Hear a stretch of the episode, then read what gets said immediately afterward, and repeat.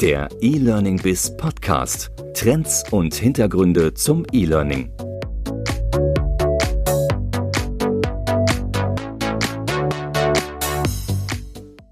Herzlich willkommen zum E-Learning Biz Podcast aus Berlin. Mein Name ist Andreas Bersch. Ich bin Digitalunternehmer in Berlin und beschäftige mich in diesem Podcast mit dem Thema E-Learning. Einige von euch werden mich vielleicht schon aus anderem Kontext kennen.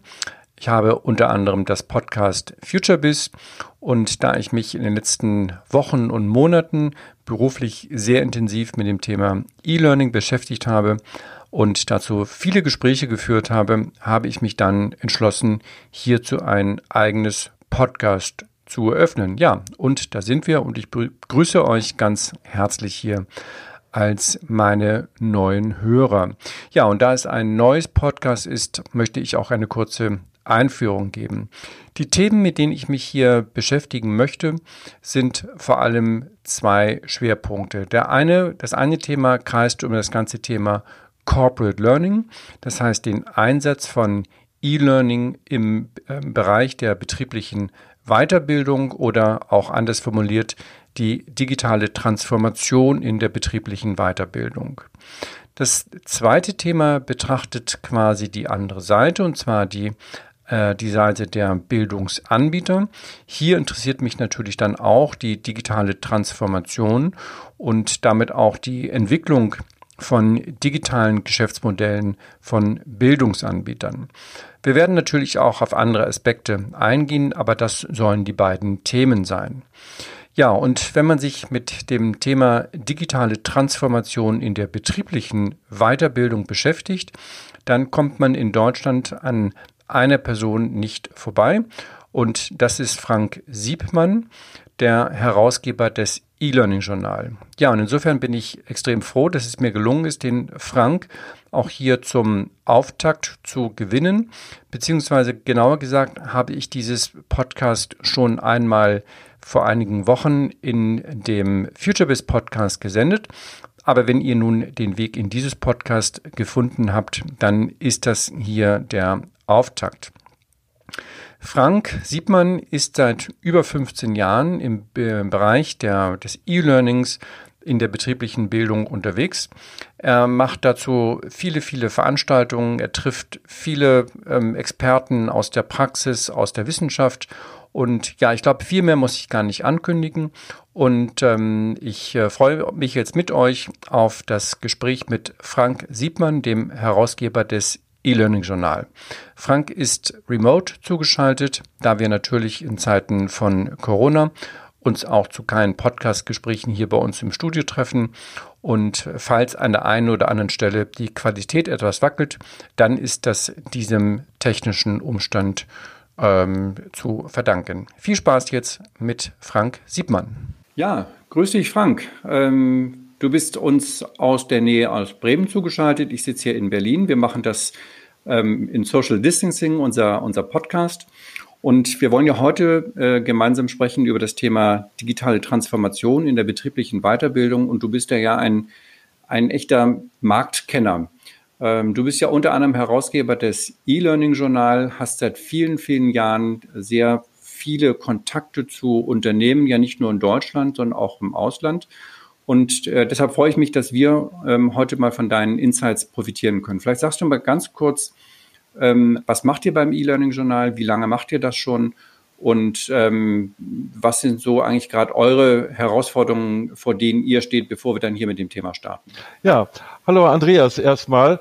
Äh, gut, ich versuche das mal rasant vorzustellen. Wir sind eigentlich äh, kein klassischer Fachverlag mehr. Wir sind mal aufgetreten vor 15 Jahren äh, als ähm, klassischer Fachverlag.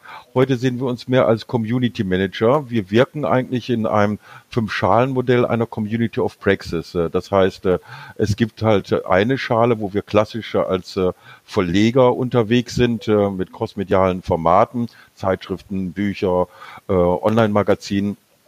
Wir haben eine weitere engere Schale, wo wir den überbetrieblichen Erfahrungsaustausch organisieren in fünf europäischen Ländern organisieren wir Kongresse und Konferenzen zur digitalen Transformation der betrieblichen Bildung.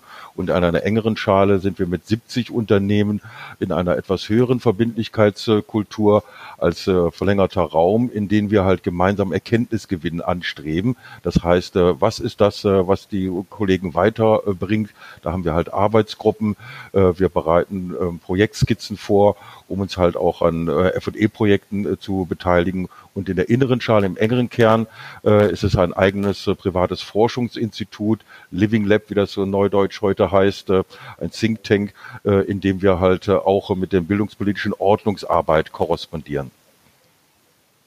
Klasse. Und ihr habt da ja wirklich ein, nicht nur seit vielen Jahren was aufgebaut, sondern ja auch wirklich einen sehr, sehr breiten Teilnehmerkreis. Ich glaube, in der Branche selbst ist das auch so äh, schon extrem bekannt. Außerhalb der Branche ähm, werden jetzt vielleicht der eine oder andere mal doch auf euch stoßen. Ja, lass uns doch mal starten mit dem aktuellen Thema Covid-19, äh, Shutdown. Ich weiß, man kann es nicht mehr hören, es kommt uns allen aus den, aus den Ohren raus, aber trotzdem ist es ja wichtig, dass wir einmal drauf schauen, ähm, was hat sich aus, aus eurer Wahrnehmung, was hat sich jetzt in den letzten Monaten verändert? Das ist, glaube ich, uns allen klar. Trotzdem, lass uns das nochmal kurz rekapitulieren.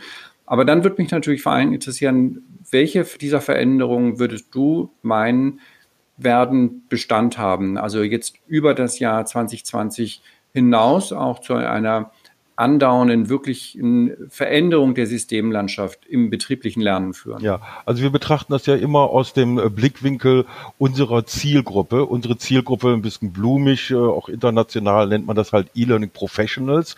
Äh, das heißt, die Kollegen, die halt im operativen Geschäft, in der Personalabteilung, in der Weiterbildungsabteilung beschäftigt sind mit der Umsetzung von Projekten, mit E-Learning-Projekten oder mit der Initiierung von E-Learning-Projekten. Ein bisschen nüchterner genannt ist es halt die Weiterbildung ausbildende Fachkraft, äh, die wir da im Fokus haben. Wir haben, du hast es gerade erwähnt, äh, wir haben halt eine relativ äh, große Reichweite von 150.000 L&D-Kontakten, also Learning Development-Kontakten im Dachbereich. Deutschland, Schweiz, Österreich sind es knapp 40.000 Kontakte.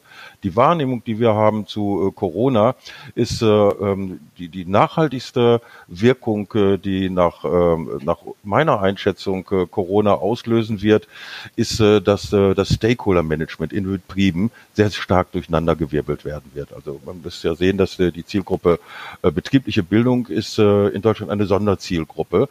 Ganz grob unterteilt in der, in, der, ähm, in der Digitalisierung der Bildung hast du halt die Zielgruppe Schule, die Zielgruppe Hochschule, die Zielgruppe berufliche Bildung und die, die Zielgruppe betriebliche Bildung.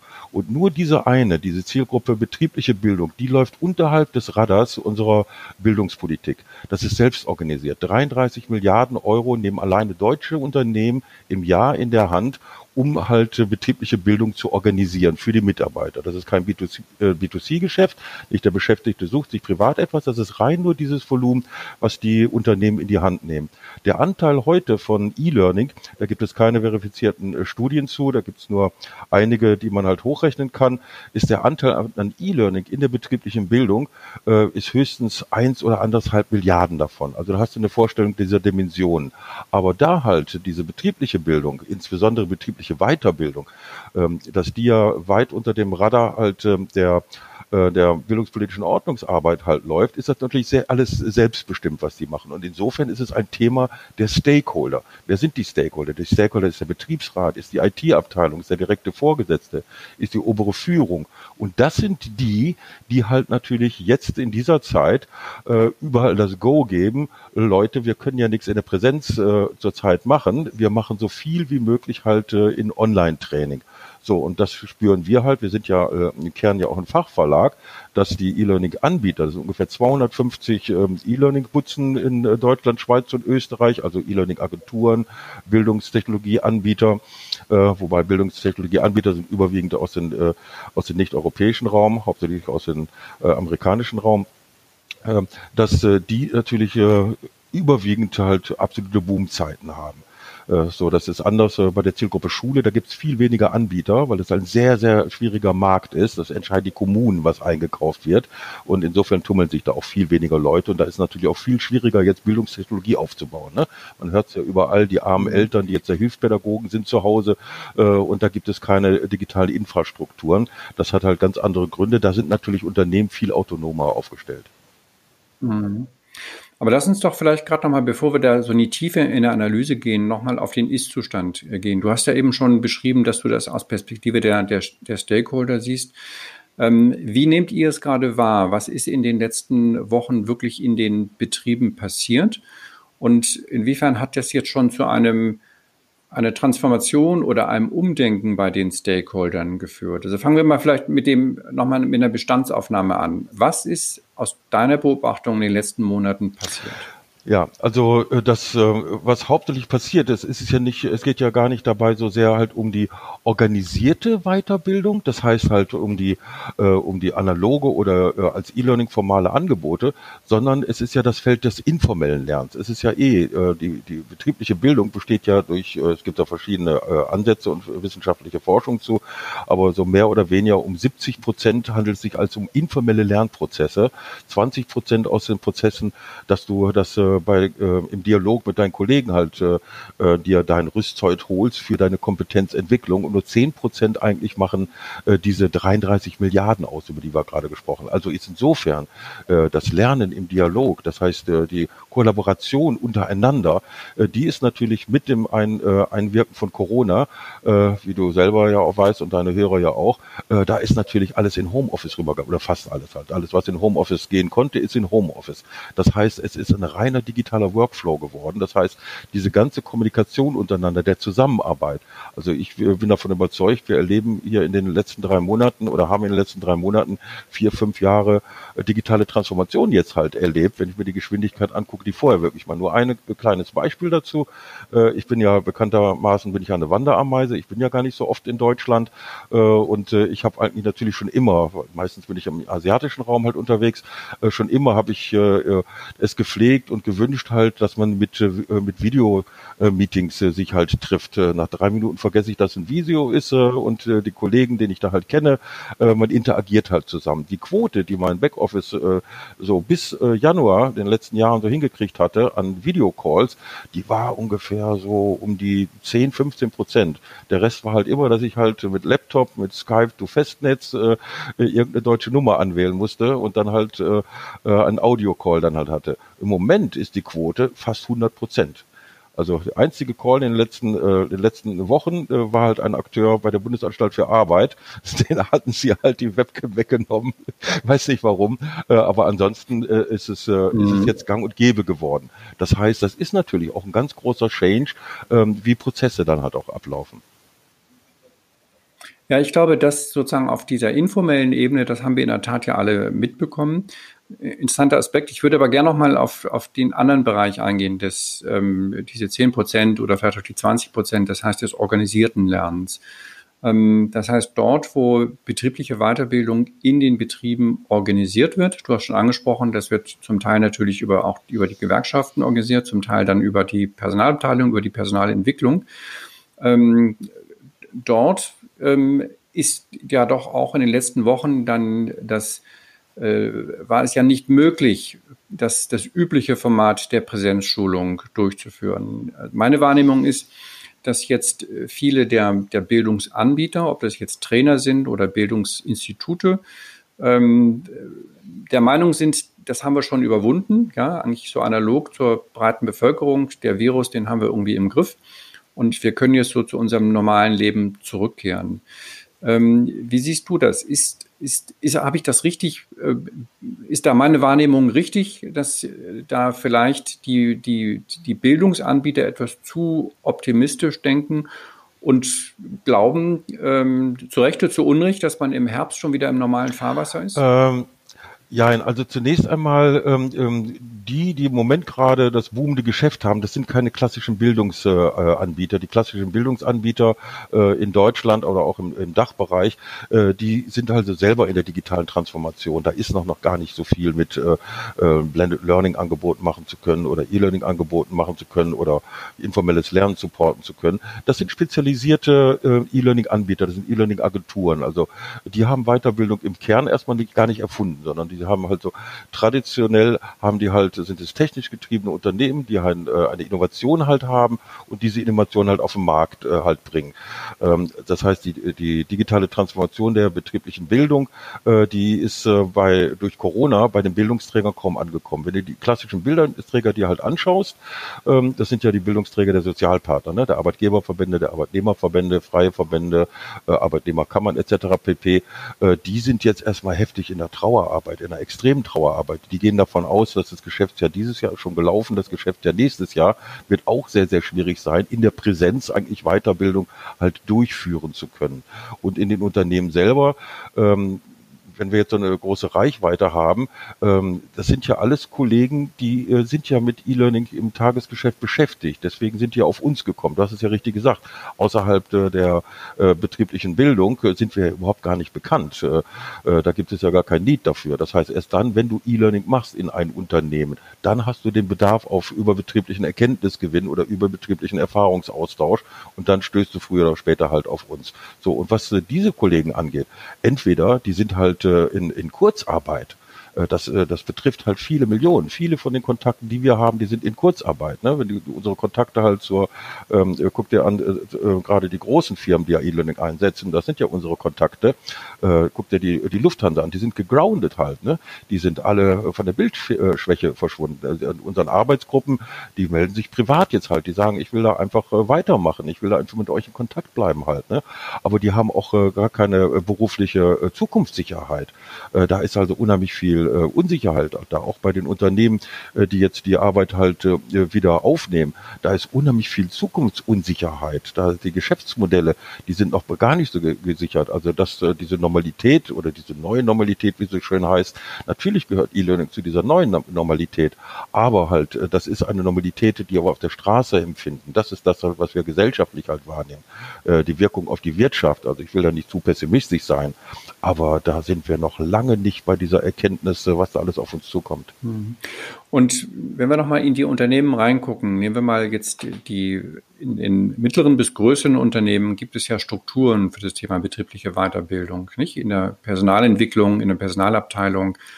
Ähm, wie würdest du es dort einschätzen? Wie stark ist dort schon ähm, oder hat sich dort eine Erkenntnis gebildet, dass das Thema Präsenzschulungen ähm, vielleicht nicht mehr das einzige Modell der Zukunft sein kann und wie stark wird dort jetzt auch eine Transformation vorangetrieben, aktiv vorangetrieben. Das heißt, ähm, auch zu gucken, wie kann man die betriebliche Weiterbildung ähm, in-house jetzt digitalisieren. Nicht? Man, man arbeitet ja dort dann eben entweder mit externen äh, Trainern oder Bildungsanbietern zusammen oder macht das ja auch intern durch die Weitergabe von Wissen im, im Kollegenkreis. Auch das ähm, ist ja oft in der Vergangenheit durch, durch Präsenzschulungen gemacht worden und ähm, bedarf ja jetzt eben äh, einer Digitalisierung. Wie, wie würdest du das einschätzen? Wie stark ist auf dieser Seite in den Personalabteilungen dort ein Bewusstseinswandel entstanden und äh, wie viel äh, Transformation traust du äh,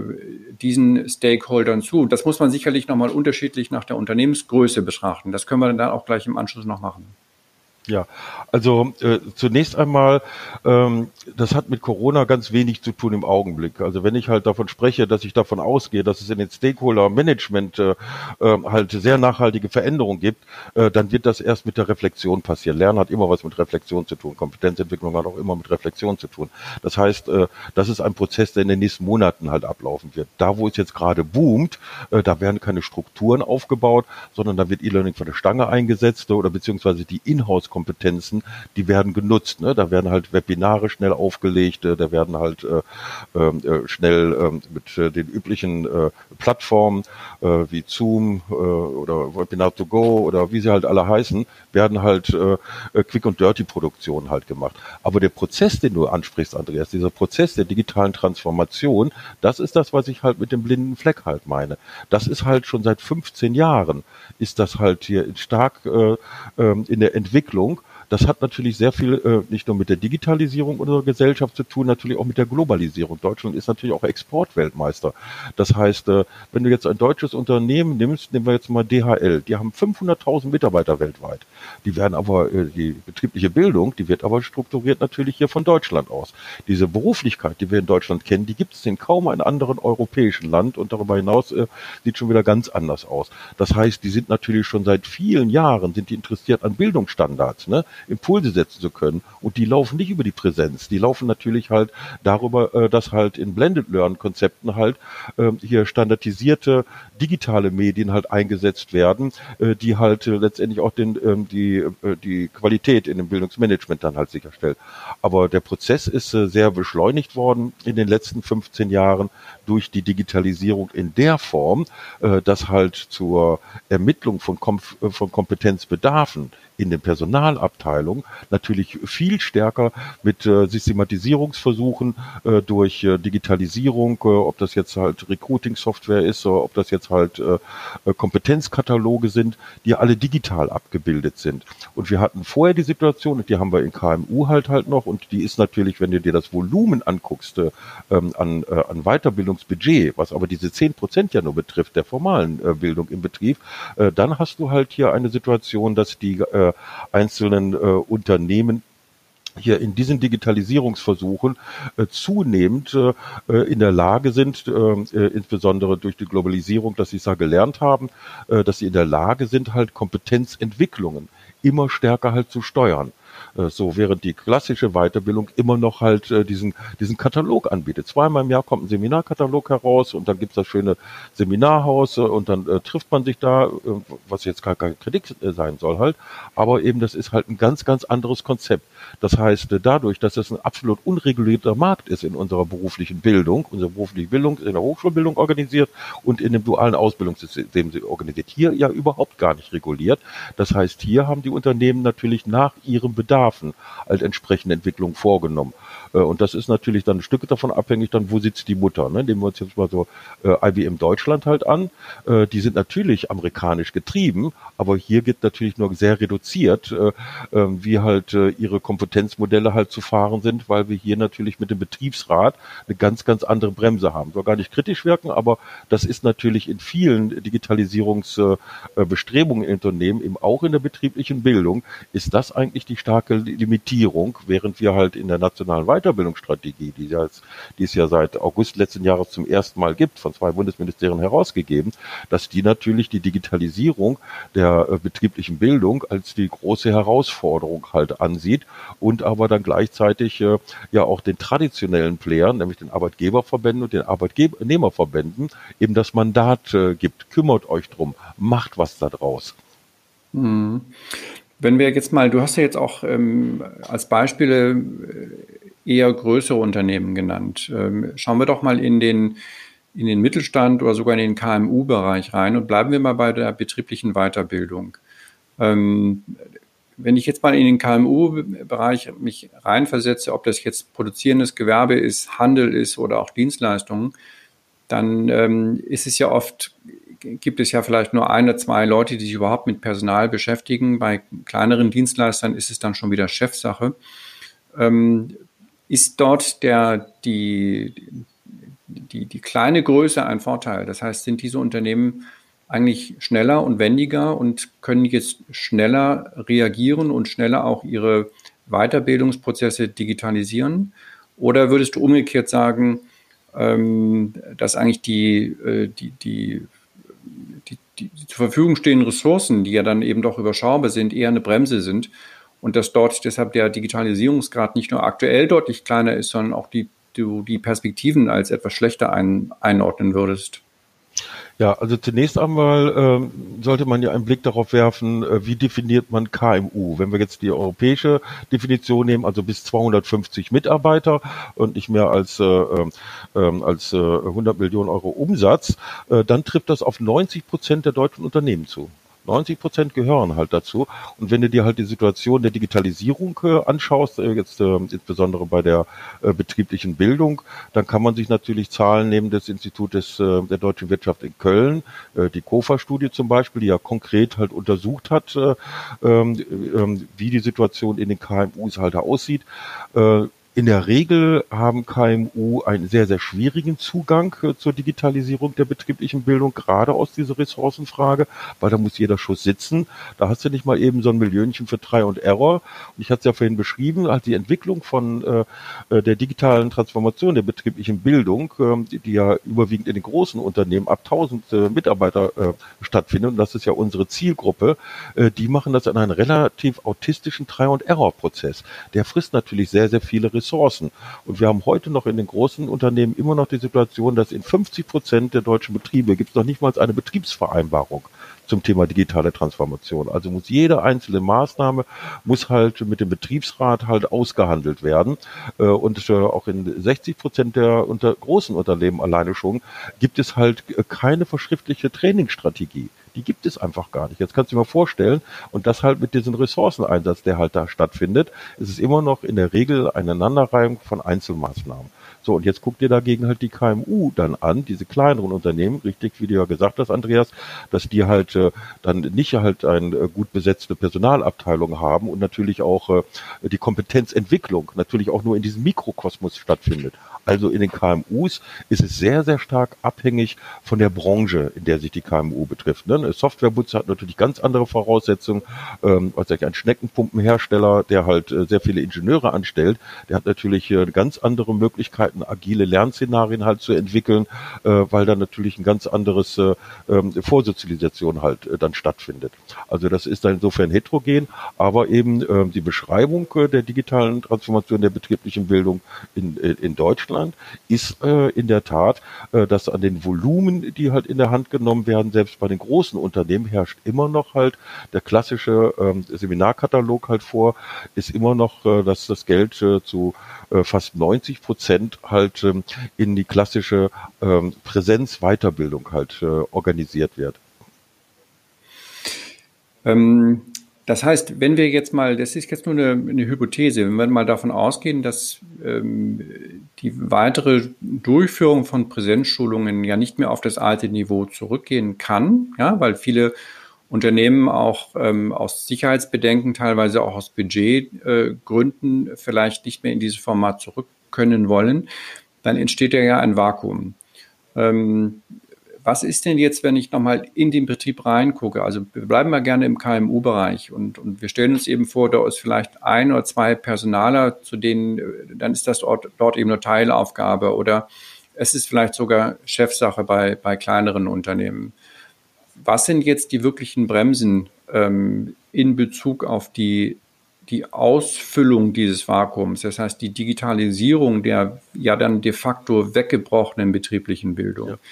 Das ist ja wahrscheinlich weniger eine technologische Herausforderung. Da hast du ja schon gesagt, Technologie, Technologie gibt es, vielleicht nicht immer die beste aus Deutschland, die sicherste. Aber neben der Technologie ist es ja vor allen Dingen eine, eine Kompetenz in der Weiterbildung. Das heißt, ähm, fehlt es dort an, an äh, fachlichen Know-how oder vielleicht auch an Ressourcen, die diesen Stakeholdern, diesen Unternehmen jetzt dabei helfen können, dieses Vakuum zu füllen und damit eben auch das inhaltliche Angebot zu digitalisieren. Also nicht nur die technologische Betrachtung. Ja, also in der Tat, äh, da bin ich ganz äh, bei dir. Das meine ich ja halt ähm, äh, mit meiner Vermutung, dass die nachhaltigste Wirkung wird auf das Stakeholder-Management halt ähm, ähm, schon eingesetzt haben.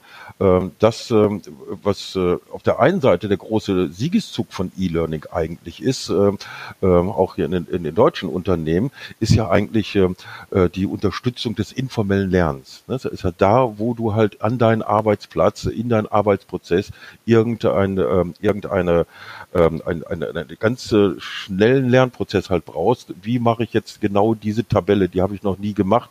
Und dann gehst du halt bei YouTube rein oder sonst wo halt, guckst dir halt zwei Minuten Video an und du machst das genau nach, was er gemacht hat. Dadurch, dass du das erprobst, lernst du. Ne? So, das heißt, durch die Erprobung äh, kommst du an diese Kompetenzen rein. Und diese Kompetenzentwicklung, das ist das, äh, was ja im Kern dahinter steckt. Das ist das, was jetzt halt einen ganz, ganz großen Schub halt erlebt durch diesen Druck, äh, dass halt die digitalen Kompetenzen sehr stark ausgebaut werden. Ne? Du kannst nur an Videokonferenz teilnehmen, wenn du, wenn du halt ähm, das gestartet bekommst halt. Und es wird natürlich dem Betrieb natürlich umso deutlicher, wo sind eigentlich die Abgehängten? Ne? Was funktioniert halt wo nicht? Das heißt, das wird natürlich jetzt sehr, sehr offensichtlich. Das heißt, einmal sind es halt die digitalen Kompetenzen, aber zum anderen äh, in dem Stoker Management. Ist ja nicht so, dass die dass die halt unfähig sind, sondern äh, sie sind halt Interessenvertreter, die natürlich im Fokus ihre Interessen halt hatten. Und die digitale Transformation der betrieblichen Bildung oder überhaupt die digitale Transformation hat ja in der Regel keinen Beauftragten halt. Ne? So und äh, Weiterbildung, das können wir aus der Krise 2008 ja auch sehr, sehr gut noch äh, äh, noch uns in Erinnerung bringen. Äh, Marketing und Weiterbildung, das waren die beiden äh, Punkte, wo die Unternehmen am meisten, am schnellsten kürzen konnten, wo es nicht so nachhaltige Verträge halt gab, weil es halt so, so in der Hand in den Mund Leben halt so ist. Aber halt äh, dieses Bewusstsein äh, bei den Stakeholdern, welche Kompetenzdefizite sie jetzt hier hatten, äh, und welchen Need es betreib, äh, betrieblich halt gerade gab und was das für die Zukunft bedeutet, äh, das wird jetzt halt natürlich eine große Wirkung äh, auf die Akteure haben, weil da gab es vorher halt nicht den Druck äh, bei den Betriebsräten, äh, bei der bei den direkten Vorgesetzten, äh, bei den einzelnen Akteuren äh, im operativen Geschäft. Warum muss ich mich damit beschäftigen, wenn du als E-Learning-Akteur jetzt halt hier in meine IT eingreifen willst oder wenn du jetzt hier ein Projekt durchführen möchtest? Das ist ja gar nicht mein Thema. Also muss ich mich auch nicht damit beschäftigen, welche Kompetenzen müsste ich haben, um mit dir das halt mittelfristig einschätzen zu können. Nur war ja 2008, 2009, das hat sich ja dann vielleicht doch verändert, der, der Fachkräftemangel noch nicht mhm. so ausgeprägt wie in den letzten Jahren. Ähm, also ich würde ja vermuten, dass äh, natürlich wird man jetzt in, in, in Marketing-Budgets äh, sparen, man wird auch in Weiterbildungsbudgets sparen. Aber ich glaube nicht, dass man so schnell vergisst, aus welchem Fachkräftemangel man herauskommt oder ja auch teilweise noch ist. Und ich, meine These wäre, dass das nicht so stark ähm, einbricht. Aber wir wissen es nicht. Das ist jetzt letztendlich auch eine, ein Blick in die Glaskugel. Ähm, was würdest du denn ähm, jetzt dir wünschen, was sich einmal auf der, auf der makroökonomischen äh, Ebene ändern müsste in Deutschland, das heißt auch seitens der, der, der Politik, damit wir hier einen, einen digitalen Schub bekommen? Ähm, vielleicht als erster Punkt und dann als zweiter gucken wir nochmal in die Mikro, in die betriebliche Ebene rein. Fangen wir mal mit der Makroebene an. Ja, also ich begleite jetzt äh, sozusagen seit 15 Jahren äh, die, äh, die deutsche Wirtschaft, also unter anderem die deutsche Wirtschaft oder die deutschsprachige Wirtschaft halt in ihren Prozess der digitalen Transformation. Also ich bin mittlerweile zu der Überzeugung gekommen, ganz gut, dass es nicht schneller gegangen ist, weil die digitale Transformation der betrieblichen Bildung kann nicht schneller gehen als die digitale Transformation äh, der Gesellschaft und des Betriebes halt. Das wird nicht funktionieren. Das sehen wir auch sehr gut an der Zielgruppe äh, Schule. Ne? Da äh, ist ja immer eine Schubweise, ist unheimlich viel viel Geld da, da gibt es fünf Milliarden Euro halt Schulen ans Netz, aber da leider gab es gerade die Hardware halt nicht. Ne? Und wenn es die Hardware dann halt gibt und die Software gibt es halt, dann gibt es gerade die Lehrerfortbildung halt nicht. Also es hat keinen Sinn, da einfach nur Geld in dieses System zu pumpen. Was mich hoffnungsvoll macht, äh, das äh, braucht aber gar keine großen äh, Stellschrauben. Was mich hoffnungsvoll ist, macht, ist, dass ich davon ausgehe, und das ist auch das, was ich halt wahrnehme, dass halt das Bewusstsein des Beschäftigten oder eben des Stakeholders, des Beauftragten, das Bewusstsein, mehr Selbstverantwortung dafür jetzt äh, übernehmen zu wollen, meine digitalen Kompetenzen auszubauen. Das ist der Schlüssel, weil meine äh, These ist ja, dass der Siegeszug äh, des, äh, ähm, der digitalen Transformation der betrieblichen Bildung, die findet in den informellen Lernprozessen halt statt. So, und da wären halt, ähm, ähm, wenn ich mir was wünschen dürfte, wenn heute Weihnachten wäre, dann würde ich mir halt wünschen, äh, dass die obere Führung es mehr zu ihrem Thema in der Zukunft machen würde, an der Stellschraube Lernkultur, Unternehmenskultur, da die Weichen zu stellen, äh, weil einfach äh, mit, äh, mit, äh, mit äh, der Aussage, die ja reflexmäßig ja unvermeidbar ist, äh, wie dass man ja, dass wir ja alle Bio einkaufen wollen und das äh, Klima schützen wollen, ist halt ja unsere Lernkultur, die müssen wir jetzt verändern, unsere Unternehmenskultur, es muss äh, Button-up sein, äh, das äh, das gut gemeinte ist noch nicht gut gemacht. Äh, du kannst halt in der unter in der Lernkultur als äh, im operativen Geschäft äh, ähm, äh, ähm, äh, Verantwortlicher äh, im Projekt kannst du relativ wenig ändern, wenn nicht von der oberen Führung da ein Signal ist und es geht nach hinten los. Wenn du halt dem äh, dem Lerner, der ja immer hier ein Beschäftigter ist, wenn du den einfach das Mandat gibst und sagst, du darfst, du sollst jetzt selbst verantwortlich lernen. Ja, wie viel selbstverantwortlich ist denn dann da, wenn die Stellschrauben nicht dafür gesetzt mhm. sind?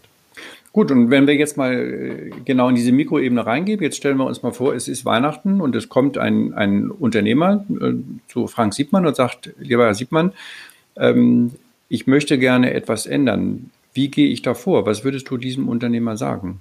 Was würdest du ihm empfehlen? Ja, meine Erfahrung ist ähm, bei, ähm, bei Führungskräften, das Beste ist, du argumentierst mit Best Practice Beispielen. Ich würde dem äh, Kollegen würde ich äh, äh sagen, schau dir mal das Modell bei Fissmann an. Fissmann äh, ist ja äh, ein bekanntes Unternehmen halt äh, aus Hessen. Äh, die haben ein Modell eingeführt äh, mit Vertrauenslernzeit. Jeder Mitarbeiter hat jede Woche zwei Stunden Zeit zu lernen, was immer er möchte. Also auch ganz, ganz großen Raum dafür für informelles Lernen. So, und das heißt, dieser Vertrauensvorschuss, äh, das ist natürlich das, was den Lerner, also den Beschäftigten hier, natürlich auch sehr viel äh, Wertschätzung gegenüberbringt. Das ist natürlich ein Risiko von dem Unternehmen, aber das ist ein großer Hebel. Das wäre ein äh, Best Practice, das ich zum Beispiel anführen würde. Und wenn wir da nochmal ins Beispiel Fissmann reinschauen, dann müsste ich ja sozusagen als Unternehmer zum einen diesen Freiraum geben. Ja, ich glaube, das ist jetzt ja auch unter dem Kapitel New Work ist ja jetzt eigentlich auch schon äh, in der Breite angekommen. Aber welche, welche äh, Veränderungen, inhaltliche und technologische Veränderungen muss ich dann eigentlich im Unternehmen aufbauen, damit diese Zeit, die ich dort freigebe, dann eben auch für, für das eigenverantwortlich, für das selbstbestimmte Lernen eingesetzt werden kann. Es nützt ja nichts, wenn ich nur die Zeit gebe, aber der Mitarbeiter hat dann nicht das Angebot und nicht die Infrastruktur und auch vielleicht nicht die Anleitung dazu, diese Zeit jetzt vernünftig zu nutzen. Ja, das wäre der Hebel, um dass ein Unternehmen für sich selber erproben kann, wo ihr Weg als äh, lernende Organisation hinführt es wird keine Patentrezepte geben und äh, wenn du halt äh, äh, Vertrauenszeit aufmachst, äh, ich will da jetzt nicht zu sehr in die Tiefe gehen, das Projekt bei Wissmann ist ja wissenschaftlich begleitet worden, die haben ihre Learnings halt daraus. Es ist kein Patentrezept halt, das muss auch gut kommuniziert sein, das muss auch ein gutes internes Marketing halt haben und du brauchst einfach auch eine eine ähm, eine mittelfristige Strategie, warum du das halt auch machst äh, und du brauchst natürlich auch eine gute Analyse äh, deiner Zielgruppen. Ne? Überfordere ich jetzt meine Zielgruppen, also was ich zum Beispiel Beispiel bis heute nicht nachvollziehen kann, dass äh, in der nationalen Weiterbildungsstrategie des äh, Bundesministeriums für Bildung und Forschung, da steht halt drinne, äh, wir dürfen die Lernentwöhnten dürfen wir nicht aus dem Blick verlieren. Hallo Lernentwöhnt, das ist eine Beleidigung. Wer ist damit gemeint? Also das sind so Sachen, wo ich sage, da fängt eigentlich äh, ähm, die Kultur an, sich halt äh, zu überlegen, was für eine Strategie verfolge ich eigentlich und eine Strategie, gerade ins Unbekannte. Ne? Wenn die Bundeswehr halt E-Learning einsetzt, und das sind ja eines der ganz, ganz großen ähm, Arbeitgeber, die E-Learning einsetzen, dann heißt das natürlich E-Learning Marsch, Marsch. Die wissen gar nicht, wohin sie halt aufbrechen. Ne? Dafür brauchst du halt eine Strategie, dass du halt sagst, mhm. okay, was für einen Erprobungsraum nehmen wir? Sagen wir uns jetzt, machen wir ein Jahr, machen wir zwei Jahre, Jahre. Was lernen wir daraus? Wie reflektieren wir? Mit wem reflektieren wir daraus? Äh, wie strukturiere ich halt ein Stakeholder-Management? Das äh, wäre der Weg, den ich empfehlen würde. Mhm. Ich würde gern, wir sind ja schon fast äh, am Ende der Zeit, nochmal auf das Thema Lernformate kurz ähm, eingehen. Also wir haben ja schon gesehen, ähm, ein Großteil sind Präsenzschulungen, also, also synchrone Formate, die jetzt natürlich digitalisiert sind, aber immer noch eine, eine, ein synchrones Format, ein Live-Webinar, eine Live-Schulung. Aber wir sehen ja immer mehr Anbieter, die mit asynchronen Formaten kommen, ob das jetzt die großen Plattformen sind, wie, wie LinkedIn Learning, äh, Udemy, wie sie alle heißen. Ähm, da entsteht ja jetzt auch ein, ein, ein deutlicher äh, neuer Wettbewerb für die, für die institutionellen Bildungsanbieter, aber auch für die, ja, ich glaube, es gibt fast 100.000 Trainer in Deutschland. Ähm, da entsteht ein völlig neuer Wettbewerb. Ähm, siehst du das auch so und ähm, welche Empfehlung würdest du eigentlich heute diesen Bildungsanbietern oder den Trainern geben, sich gegen diesen äh, Wettbewerb neu zu positionieren und auch vielleicht eine eigene digitale Strategie zu entwickeln. Also selbst sozusagen das Angebot jetzt nicht, man kann das ja jetzt nicht sozusagen äh, von heute auf morgen digitalisieren. Man, man hat ja auch Kunden, man hat ähm, erprobte bestehende Präsenzschulungen.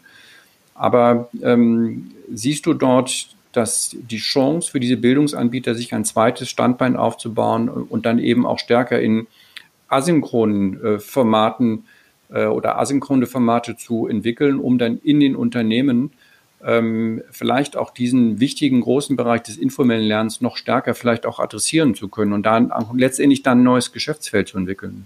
Es wird sich ein riesiges äh, Geschäftsfeld wird sich da entwickeln.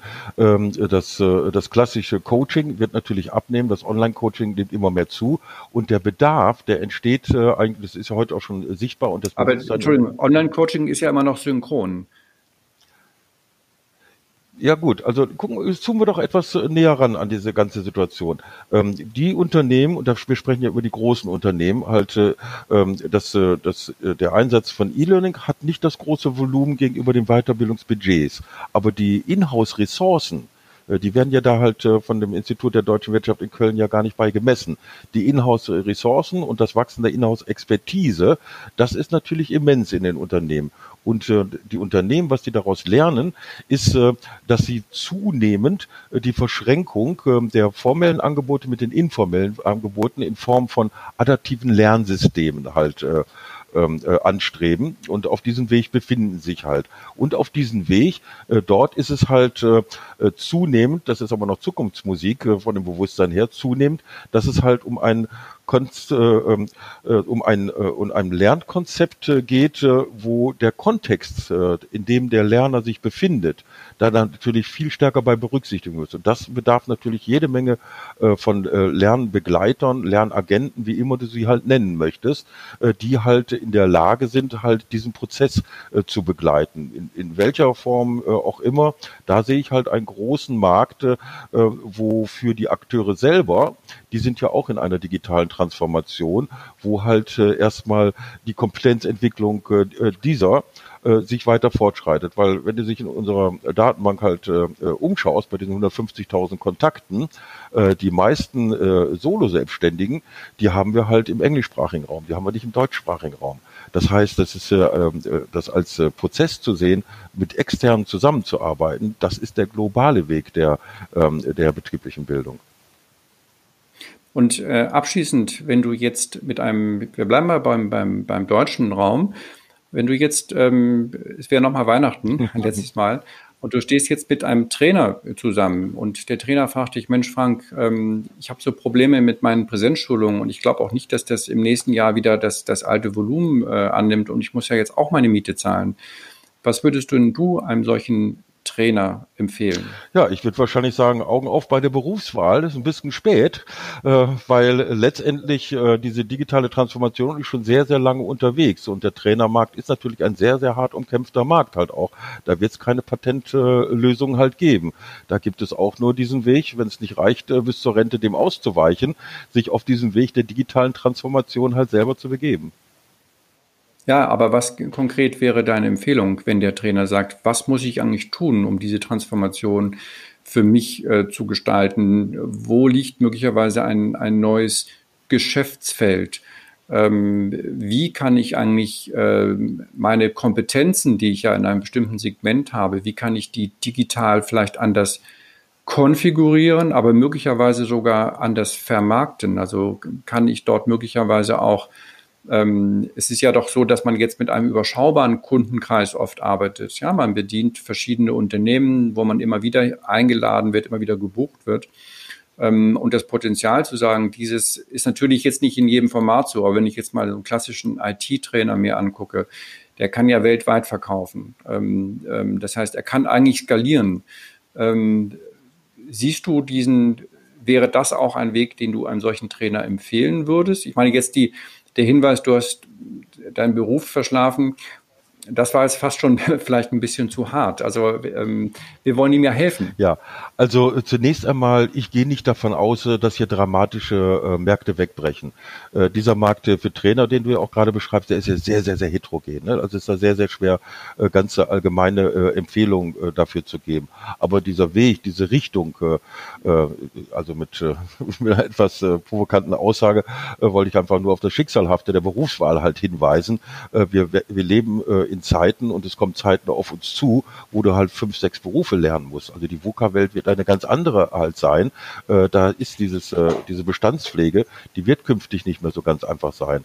Also das heißt, äh, diese, diese Bereitschaft zur Veränderung, aber auch halt diese Veränderungskompetenz, äh, die ist natürlich äh, für einen äh, Trainer, für einen, wenn er selbstständig ist, natürlich viel wichtiger als für einen Mitarbeiter. Ein Mitarbeiter, der kann sagen, change mich am Arsch. Ich mache einfach mein Ding halt hier, mich erreichst du halt nicht. Das kannst du natürlich als Selbstständiger oder als Solo-Selbstständiger so natürlich nicht machen. Das heißt, du brauchst eine Veränderungskompetenz, du brauchst natürlich auch eine Kompetenzfähigkeit. Und das ist natürlich die Stellschraube, wo jeder in sich selber reinschauen muss und sehen muss, okay, was wäre auf meinem Weg das, äh, wo ich eigentlich hin möchte, wo ich dann auch mit Leidenschaft halt auch lernen kann. Lernen hat äh, häufig was mit Neugierde und mit Leidenschaft zu tun.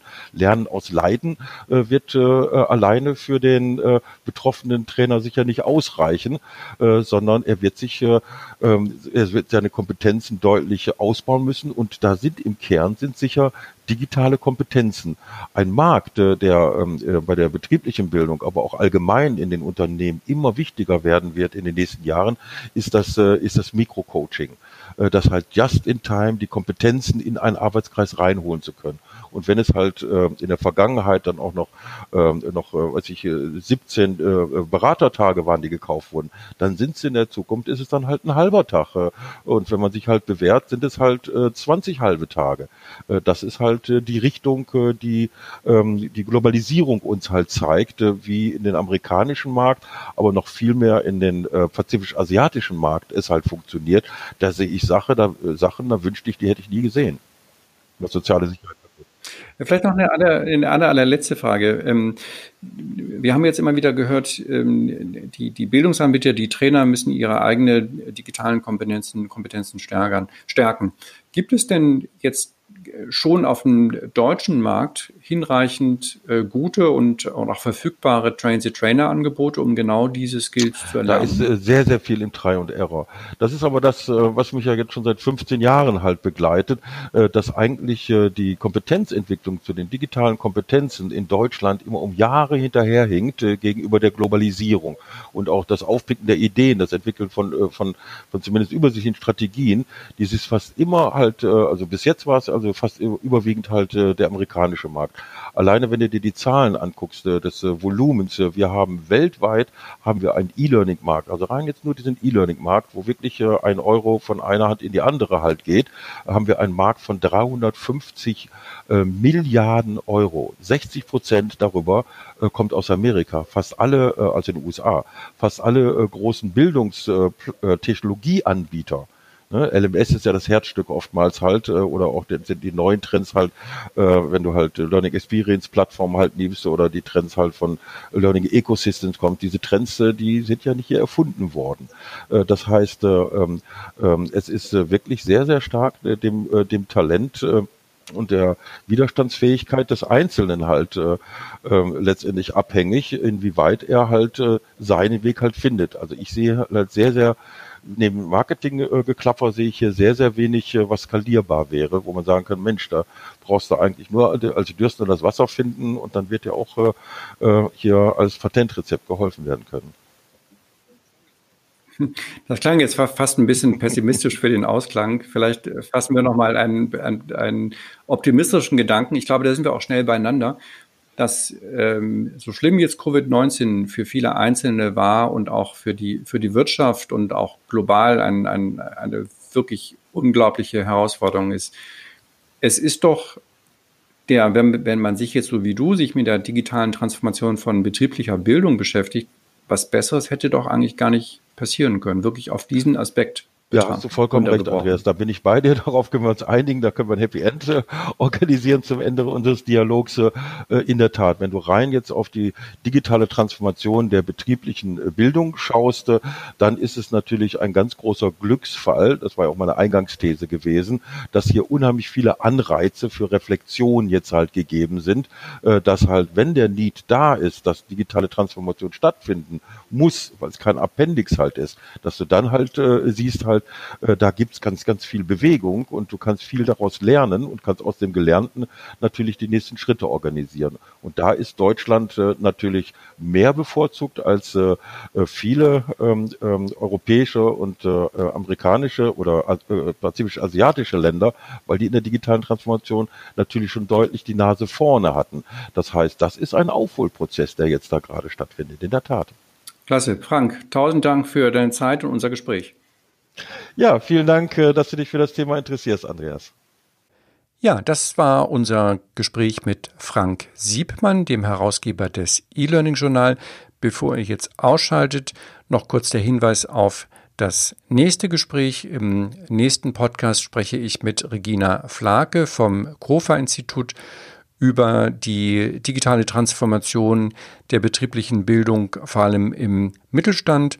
Das heißt, dort betrachten wir auf Basis einiger Studien, die das Kofa-Institut durchgeführt hat, welches denn eigentlich die Hindernisse sind, warum sich die digitale Weiterbildung oder die Weiterbildung nicht so schnell digitalisiert, wie man das vielleicht sich wünschen würde. Ich danke euch fürs Zuhören und wäre natürlich ähm, sehr dankbar, wenn ihr dieses noch neue Podcast äh, weiterempfehlen könntet. Viele Grüße aus Berlin sendet Andreas Bersch.